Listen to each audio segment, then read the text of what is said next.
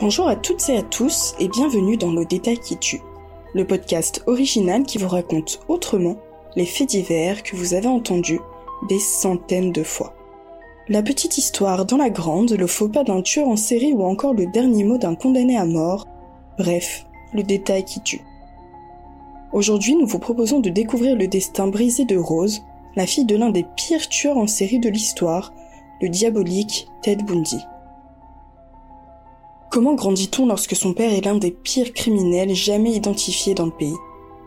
Cette question, Rose Bundy a dû l'éprouver tant bien que mal depuis sa naissance. Elle est venue au monde un jour d'octobre 1982. Sa mère s'appelle Carol Ann Boone, son père, Ted Bundy. Il vit à l'époque dans le couloir de la mort de la prison de Rayford, en Floride, où il attend son exécution.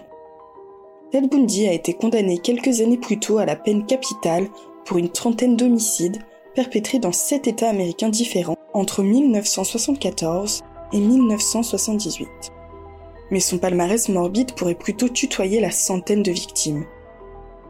Ted Bundy est exécuté sur la chaise électrique le 24 janvier 1989, à l'âge de 42 ans. Aujourd'hui, le souvenir des crimes du tueur en série pervers et nécrophile hante encore l'Amérique.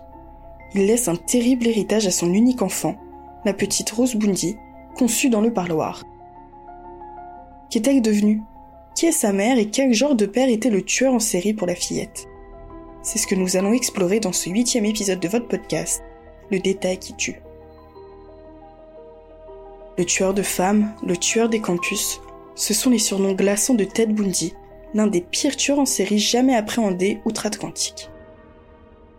Le soir du 16 août 1975, un officier de police, en patrouille dans la banlieue de Salt Lake City, dans l'Utah, interpelle un automobiliste qui semble rôder de façon étrange dans le quartier.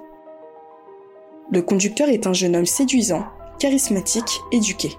Mais dans son coffre, le policier découvre d'étranges outils. Des bas en nylon, un pied de biche, des menottes, un sac poubelle et un pic à glace. Le sang du brigadier ne fait qu'un tour. Il se rappelle qu'en 1974, la jeune Carole Daronche, 18 ans, avait été enlevée dans un centre commercial de l'Utah par un mystérieux prédateur, au profil en tout point similaire à celui de l'automobiliste. Elle était miraculeusement parvenue à lui échapper. Quelques jours plus tard, Carole identifie formellement l'automobiliste. Il s'agit bien de son agresseur. L'homme s'appelle Ted Bundy. Il a 29 ans. C'est le début d'une affaire judiciaire sans précédent au pays de l'oncle Sam. Très vite, les investigations se penchent sur le parcours de cet homme manipulateur et fourbe. Il découvre avec effroi qu'il serait à l'origine de plusieurs dizaines de meurtres. À chaque fois, son mode opératoire est le même. Il s'attaque à de jolies jeunes femmes, des étudiantes pour la plupart. Il les séduit avant de les violer, puis les tue de façon particulièrement cruelle et sauvage. Il a ainsi décapité plusieurs de ses victimes et gardé même quelques têtes dans son appartement pendant plusieurs jours en guise de souvenir. Le tueur aimait également revisiter les endroits où il avait abandonné les cadavres de ses proies afin de s'adonner à des actes de nécrophilie. La définition même d'un démon sans cœur, l'incarnation du diable, dira sa propre avocate, Pauline Nexon, à propos de Ted Bundy. Entre 1979 et 1980, il est condamné à la peine capitale par trois fois, pour 32 meurtres au total. On soupçonne qu'il en ait commis en réalité une centaine. Mais même derrière les barreaux, où il attend son exécution sur la chaise électrique, Ted Bundy va réussir à poursuivre son entreprise manipulatrice et perverse. En 1980, lors de son procès pour le meurtre d'une fillette de 12 ans, il se rapproche de Carol Ann Boone, une ancienne collègue qui croit fermement à son innocence et s'est amourachée de lui. Le tueur en profite. Il promet monts et merveilles à la jeune femme, une mère célibataire, et la demande en mariage en pleine audience le couple se marie devant les jurés, au beau milieu du procès. Quelques heures plus tard, le criminel est condamné à la peine capitale. Ted Bundy est ensuite transféré dans le couloir de la mort de la prison d'État de Floride, à Rayford. Sa femme le visite régulièrement au parloir. Là, devant les gardes, les deux ont des relations sexuelles sans même se cacher. Et Carol Anne ne tarde pas à tomber enceinte. En octobre 1981, la petite Rose Bundy naît.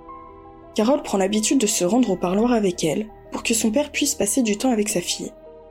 Sur plusieurs clichés, Capturé à l'époque, on peut voir le père de famille porter le bambin sur ses épaules, la cajoler et jouer avec elle aux côtés de son épouse. Un bien curieux album de famille. Mais l'idylle entre les parents du bébé parloir ne va pas durer. Au fil des années, et alors que la date de son exécution approche, Bundy change de stratégie. Il se met à avouer de plus en plus de crimes, espérant repousser un peu plus la mort. En 1986, Carol Ann Boone demande le divorce et quitte la Floride pour l'Oklahoma avec ses deux enfants. Elle n'aura dès lors plus aucun contact avec le tueur. Il meurt le 24 janvier 1989, à l'âge de 42 ans, sur la chaise électrique. Le jour de son exécution, son dernier appel est adressé à son ex-femme, Carol. Elle ne décroche pas. Carol Ann Boone, Rose et James, son fils aîné, né d'une précédente union, auraient vécu dès lors une vie modeste, mais discrète. On raconte même que la famille aurait changé de nom.